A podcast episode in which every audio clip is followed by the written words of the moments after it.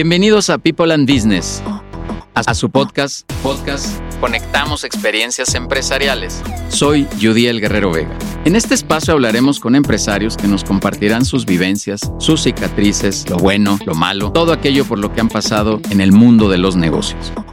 Suscríbete al podcast en Spotify. Conectamos Experiencias Empresariales. ¿Qué tal? Bienvenidos a otro episodio más en este canal de People and Business, donde queremos generar contenido para todos ustedes. Estamos aquí en Spotify, en nuestro canal Conectamos Experiencias Empresariales. Y el día de hoy está aquí con nosotros Silvia Mercado, Mercado González, creadora de su marca personal, Silvia, Silvia Mercado, Finanzas Personales. Silvia, de verdad qué gusto que yo pueda conducir este episodio. Gracias, Judiel. Para mí es un honor tenerte aquí conmigo. Ah, súper, padrísimo. Hablar de finanzas, Silvia, siempre, siempre creo yo que es como hablar de otros temas. Somos poco previsores. Vamos al dentista, ya lo he dicho varias veces aquí, vamos al dentista hasta que nos duele la muela. Y, las finanzas también las atendemos hasta que hay alguna bronquilla por ahí. Eh, a lo mejor hasta, hasta decimos, ¿y qué pasó? Pero ya qué pasó. Y es que no previmos muchas cosas, ¿no? Temas de, lo regular. De, ahorros, de educación financiera, no, no existe. Y normalmente eso, eso sucede. ¿Coincides conmigo? O sea, ¿E-, ¿Eso está pasando en México? ¿Es algo real o no? Sí, es algo que pasa todos los días, que realmente, y no solamente en las finanzas, Judial, creo que es una forma de ser del mexicano, que nos empezamos a angustiar o queremos resolver cuando el problema ya está ahí y es más complicado resolverlo. Es cultural el tema entonces. Sí, sí, sí. Y aparte es más caro. Siempre la ah, prevención va a ser mucho, de manera, en términos financieros, numéricos, va a ser mucho más barato tener un plan de prevención que un plan de contingencia cuando ya está ahí el, evento desafortunado, ¿no? Y, evento desafortunado podemos llamarlo desde no quedarnos sin trabajo, que nos vaya muy mal en nuestros negocios y nos quedemos endeudados, incluso una enfermedad o una pandemia, como ya la vivimos. Sí, claro. Sí, no, no, no tenemos este sentido del, del ahorro y del ahorro, entiéndase también de la inversión, ¿no? Ahí lo dejamos, eh, no sabemos en dónde. También ahorita nos platicará Silvia porque eh, yo creo que por ahí hoy en redes y en otros medios hay muchísima información con unas tasas brutales que dices, bueno, es que de aquí me puedo hacer millonario, ¿no? Literal. Es que en tema de inversión falta mucha información, Judiel, y la gente, justamente por el tema cultural que busca tener este beneficio inmediato, se deja llevar por estas personas o estas empresas que al final no están reguladas, que manejan ahí esquemas medio turbulentos y que no están regulados y al final pueden poner en riesgo el dinero de las personas.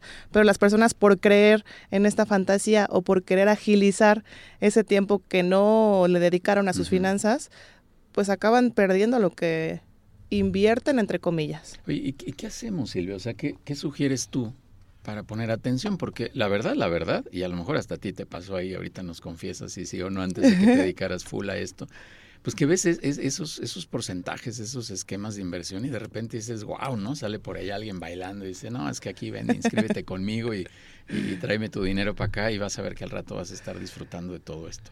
Y no, y no es cierto, pero ¿cómo, nos damos cuenta que es cierto o no es cierto? Mira, Yudel, yo creo que lo más importante es entender, entender cómo se genera ese dinero de la inversión. Si tú entiendes cómo se está moviendo y cómo se está generando ese excedente, va a ser más probable que vea si es viable o no es viable. Un ejemplo, eh, un negocio convencional. Si tú entiendes de dónde vienen las ganancias, que viene de una compra de mercancías, que viene de una logística, luego de un precio de venta, de todo eso, y tú al final determinas que tu ganancia es alta, pero porque hay muchas, muchos factores que determinan que esa ganancia es alta, y entiendes, dices, ah, ok, tengo un negocio muy rentable que me da ganancias muy altas, pero a lo mejor también tiene mucho nivel de riesgo, un negocio convencional. Pero hablando ya de inversiones bursátiles, que es invertir en bolsa, invertir en algún instrumento financiero, tenemos que entender la base de dónde viene este rendimiento y cómo funcionan las inversiones. Si son de la mal llamada renta fija o estamos invirtiendo en alguna deuda, deuda gubernamental, eh, algún pagaré bancario, una deuda en empresa o a través de invertir en monstruos de empresas a través de acciones. Pero teniendo estas bases de conocimiento, bases teóricas, es más fácil después determinar o hacer las preguntas necesarias al momento que llegue una inversión a ti. Oye, ¿y por qué crees que no le entramos a esto? Porque ahorita ya dijiste varios conceptos que, que ojalá y nos puedas ahorita desglosar un poquito, pero no, a lo mejor no le queremos entrar por esto mismo, ¿no? Yo, yo tengo la creencia, Silvia, en general también que cuando desconocemos algo, eh, nos da miedo entrarle, ¿no?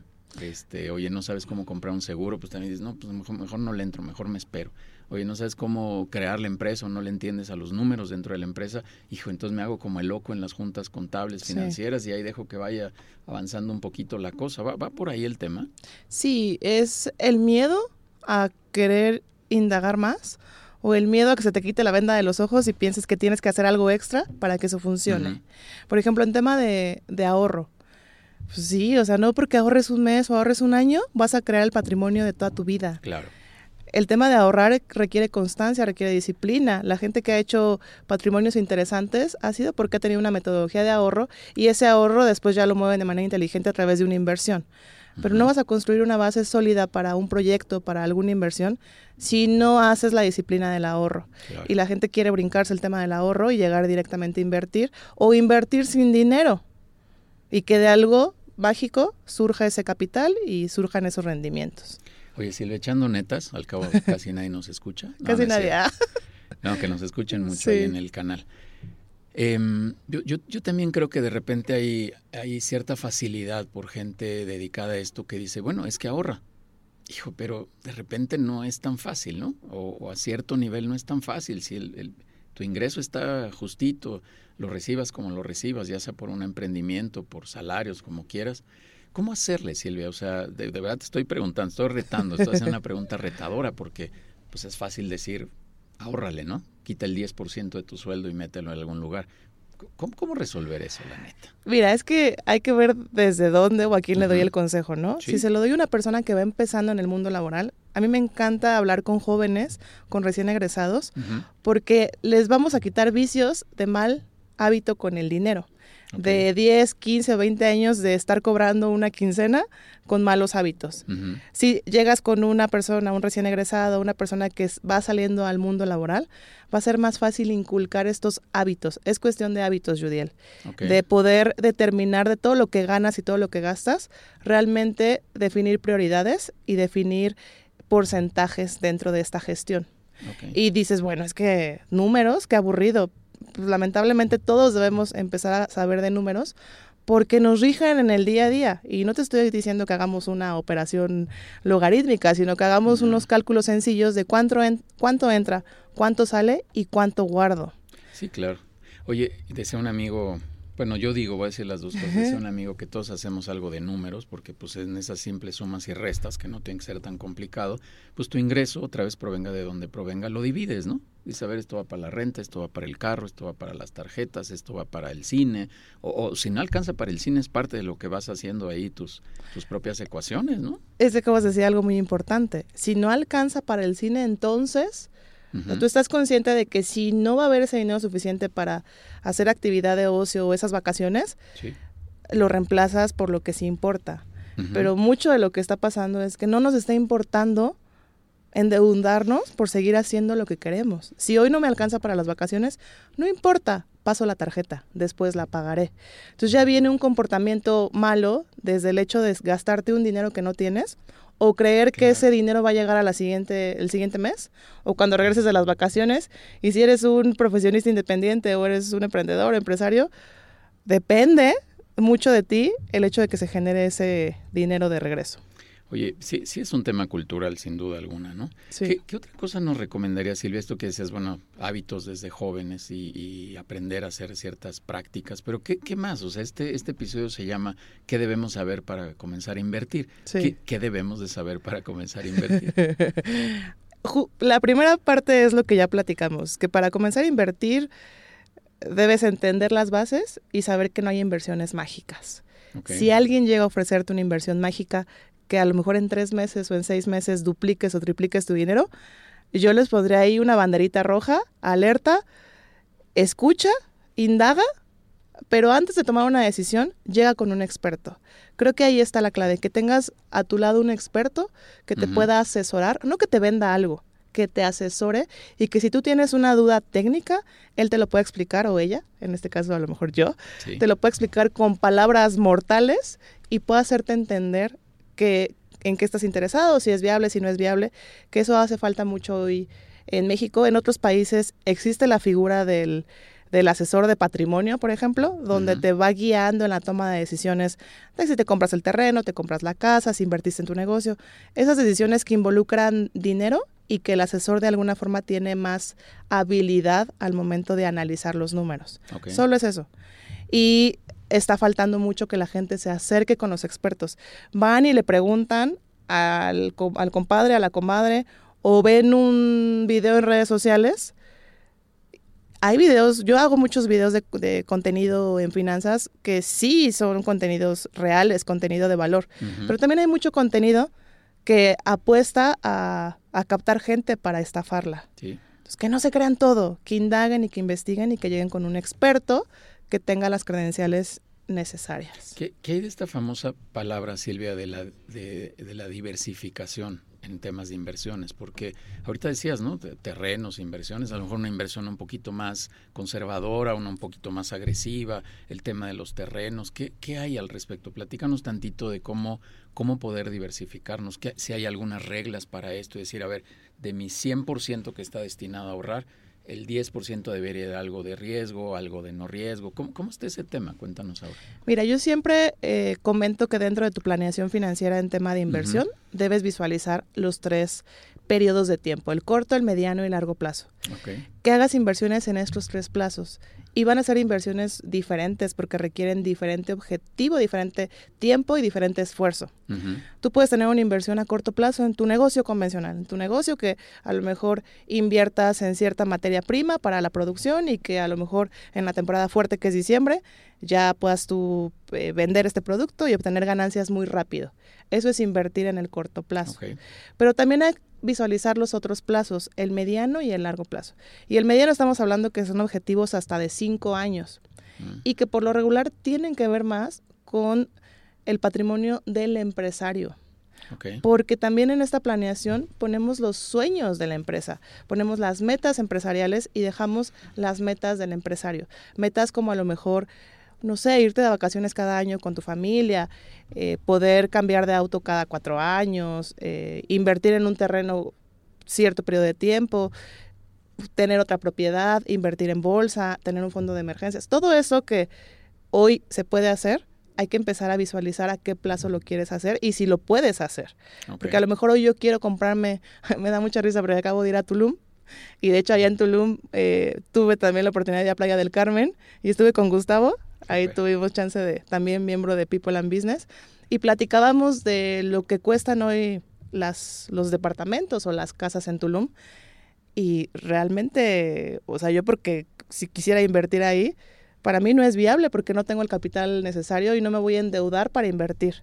Pero mucha gente está haciendo eso porque ve una oportunidad o porque ve que ahí puede haber dinero en el corto o mediano plazo se endeuda para invertir. Y creo que esa es otra mala práctica, el endeudarte con la intención de generar ganancias. Ya. Oye Silvia, ¿y cómo le hacemos para identificar todas estas opciones? Porque tú decías que hay mucha gente, tú misma grabas, digo, yo a ti te considero toda una profesional y muy seria, Silvia, pero ¿Cómo le hacemos los que no sabemos de este tema para identificar que no es un charlatán? Porque, eh, como digo, yo bien vestido y bien bañado, pues no la creemos, ¿no? Y vamos a decir, ah, mira, pues aquí está la oportunidad. Y de verdad, perdón que lo recalque, Silvia, pero es verdaderamente atractivo escuchar un, retorno, un, rendimiento alto donde dices, wow, o sea, le he pedaleado toda mi vida, he juntado aquí unos cuantos pesos y a lo mejor esta es la oportunidad de mi vida. Y, la, y le entran esas cosas engañados o o, embrujados, no sé cómo decirlo, por alguien que, te dice que ahí está la oportunidad y que no lo es. ¿Cómo, le hacemos, Silvia, para identificar? Mira, Judiel, no es tan complicado. Primero, identifica a la persona. ¿Quién es esa persona? ¿Tiene una certificación? ¿Está avalado por alguna entidad regulada en México para ofrecer ese servicio? y por lo regular todos tenemos una cédula, ya sea en, a través de la Comisión Nacional Bancaria de Valores o a través de la Comisión Nacional de Seguros y Fianzas. Dependiendo del tipo de instrumento, tendrás tú una cédula profesional. Yo siempre les muestro a mis clientes la cédula. Ya la tenía digital porque después de la pandemia no nos la dieron en físico, pero ya la mandé a imprimir, porque para mí es muy importante que, el, que mi cliente o mi futuro cliente vea que tengo una cédula y que esa cédula me va a respaldar y que si yo hago una mala práctica, ellos me pueden ir a, quejarse, a demandarme y me quitan mi cédula. Yo tengo la misión de actuar en pro de mi cliente para cuidar esa cédula. Entonces, eso sería como la primera instancia. Ahora, vámonos al tema de la inversión.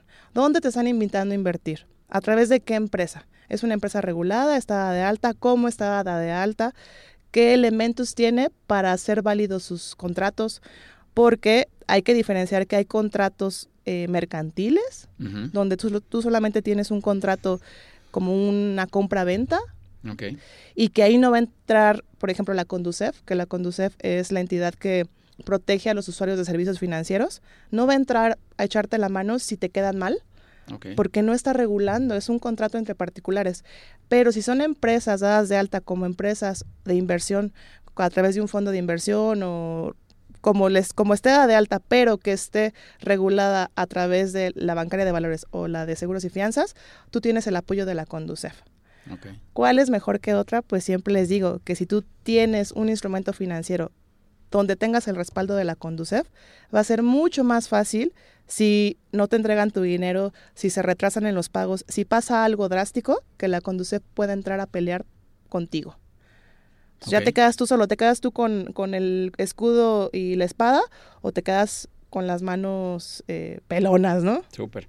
Pues buenas recomendaciones porque sí, yo, yo mismo veo muchas, muchas, este, opciones de estas eh, que suenan mágicas.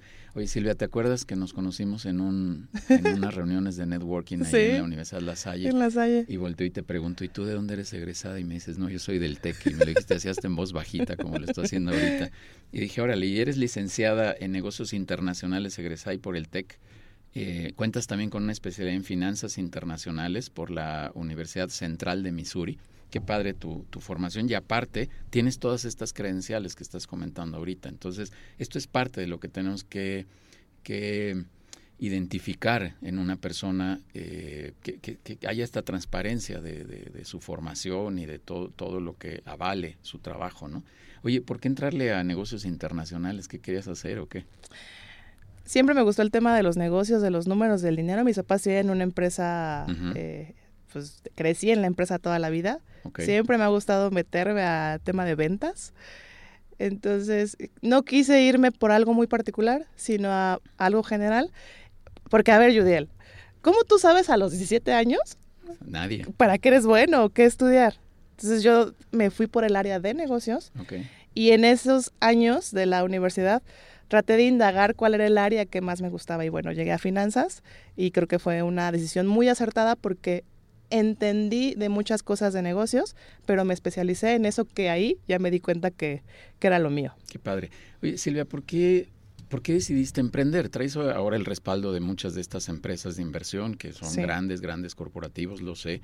Pero tú, tú, ¿por qué decidiste emprender? ¿Por qué decidiste irte tú por el camino este, empedrado? esa, esa pregunta me, hace reflexionar muchas cosas. Mira, Yudiel, yo cuando salí del TEC, en el TEC te dicen mucho que el espíritu emprendedor y que formes tu empresa. Y yo salí y dije, creo que yo lo hice mal, porque yo la verdad no quiero poner una empresa, yo quiero trabajar eh, en un corporativo. Y así lo hice hasta el 2016.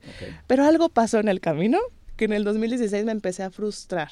Empecé a a ver que quería viajar más, que quería hacer más cosas con mi tiempo y que no podía porque solamente tenía 10 días de vacaciones en el año.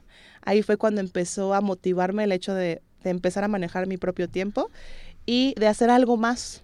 También eso fue decisivo, hacer algo más que solamente irme a sentar a un escritorio y hacer algún tipo de reporte. Cuando descubro el camino dentro de las finanzas, el tema de finanzas personales, me doy cuenta que sigue siendo un área de la que sé, que me gusta, pero que ya puedo aportar un granito de arena a, a una persona. yo a esta altura de la vida que ya llevo más de, desde el 2016, ¿ya cuántos años son, Judiel? Del 16 para acá. Ajá. ¿Ocho? ¿Ocho años? Siete, vas a cumplir ocho. Sí, ya, ya no es tan poquito y ya veo eh, el resultado con mis clientes. Ya llegan mis clientes y me dicen, oye, ya me, me, sacaste el paro porque yo tenía una emergencia y a través de, de este tema de construcción de las finanzas tenía yo un fondito, eché mano y salí del apuro. O ya logré la meta de dar mi enganche para mi DEPA, dar mi enganche para mi casa. Eh, ya estoy agarrando dinero para la universidad de mis hijos, que ahora son carísimas las colegiaturas, las mensualidades en las universidades. Y que mis clientes, deja tú de que sean millonarios, están más tranquilos. Están estables. Están tranquilos y no están estresados porque traen mil deudas. Y es que la deuda te acaba. Sí, mata. Oye, Silvia, en este, en este tiempo como empresaria, ¿cuál ha sido tus grandes retos o tu más grande reto que has tenido que afrontar? Yo creo que uno de los más grandes retos, Judiel, ha sido el hecho de ver a la gente a través de una pantalla, el hecho de que no te conozcan, que no te vean y que te entreguen todo su dinero para invertirlo. Mm, qué padre. Porque en la pandemia no podíamos ver a las personas. Yo casi todos mis clientes los veía de manera presencial. incluso llegaba a irme a otros estados a tener estas reuniones de, inversión. Pero en la pandemia era imposible. Entonces tuve muchos acercamientos de gente que quería empezar a invertir porque empezó con el tema de, híjole, mi dinero está ahí parado, voy a perder por el tema de inflación. No sé, en la pandemia pasó algo que mucha gente también se hizo más consciente de estos temas. Y el hecho de que llegaran a mí y que yo pudiera impactarlo solamente a través de una pantalla, una videollamada, fue un gran reto y la verdad que no fue nada sencillo. Qué, padre, habla bien de, lo que estás haciendo, de tu trabajo y del, contenido y del valor que de verdad estás aportando, ¿no? Silvia, ya que estamos por cerrar, ¿qué consejo le darías a otros empresarios? eso, es lo que te comentaba al principio, que no solamente visualicen las metas o los sueños de su empresa, que no solamente fijen los objetivos de la corporación, que también a inicio de año o a mitad o a finales de año, también visualicen como empresario qué quieres hacer, qué quieres lograr, cómo te ves con tu familia, cómo te ves con tu empresa, pero afuera de la empresa, cómo te ves contigo, que visualices también tus proyectos personales y que trabajes en ellos, que no solo está la empresa, porque me he dado cuenta que muchos empresarios han dejado muchas cosas en, en términos familiares y personales por meterle todo el esfuerzo y todo el dinero a la empresa. Y si hoy empiezan a separar esa pequeña parte de dinero para ellos y para construir patrimonio personal e individual, van a poder contribuir a familia, a empresa, amigos y van a impactar más gente. Qué padre, Silvia. ¿Cómo te ha ido en People? Cuéntanos rápido. Ay, genial. La verdad es que he contactado con gente muy, muy inteligente, muy experta en sus áreas de negocio y he logrado hacer alianzas también en pro de mis clientes. Que ellos tengan un experto de la mano, que si yo sé algo, pero no soy la experta experta, los pueda canalizar con, con el experto.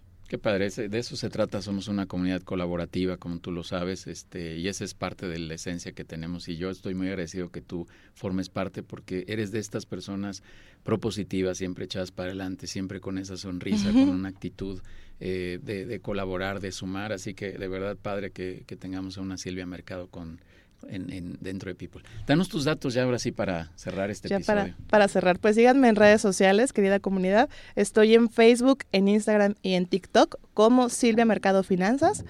Y siempre me dicen, bueno, ¿y cómo te podemos conocer un poquito más? Vean unos tres, cuatro videos de los que estoy posteando. Compártanlos, a mí me ayuda mucho que compartan algún video mío para justo seguir generando esta comunidad de gente que está interesada en seguir aprendiendo y mejorando sus finanzas. Qué padre, Silvia. De verdad, muchísimas gracias. tengo un reconocimiento, como ya te lo dije, grande por ti, por tu trabajo. Te considero de verdad una profesional en esta área. Y, yo, la gente que se ha acercado conmigo, que ha podido platicar contigo, da muy buenas referencias de ti, así que gracias de verdad por sumar Muchas a la gracias, Mucho éxito en todo tu emprendimiento, en esta marca en esta marca personal, Silvia Mercado, Finanzas Personales. Síganla por favor ahí en, los datos que comunicó. Y a nosotros síganos también en, redes sociales, todo se llama People and Business. Y síganos en Spotify, aquí donde estamos, en este canal que se llama Conectamos Experiencias Empresariales, donde queremos hacer estas entrevistas con directores de la comunidad y escuchar un poquito el día de hoy con temas de finanzas que nos diste tips así súper, súper particulares. Silvia, de verdad, muchísimas gracias. Gracias a ti, Judiel, y nos vemos pronto. Nos vemos ahí en el siguiente episodio. Gracias. Gracias por escucharnos en este podcast Conectamos Experiencias Empresariales. Suscríbete en Spotify. Soy Udiel Guerrero Vega, socio fundador de People and Business, una comunidad empresarial en la que a través de consejos directivos queremos ayudar a empresarios a su desarrollo. Conectamos Experiencias Empresariales.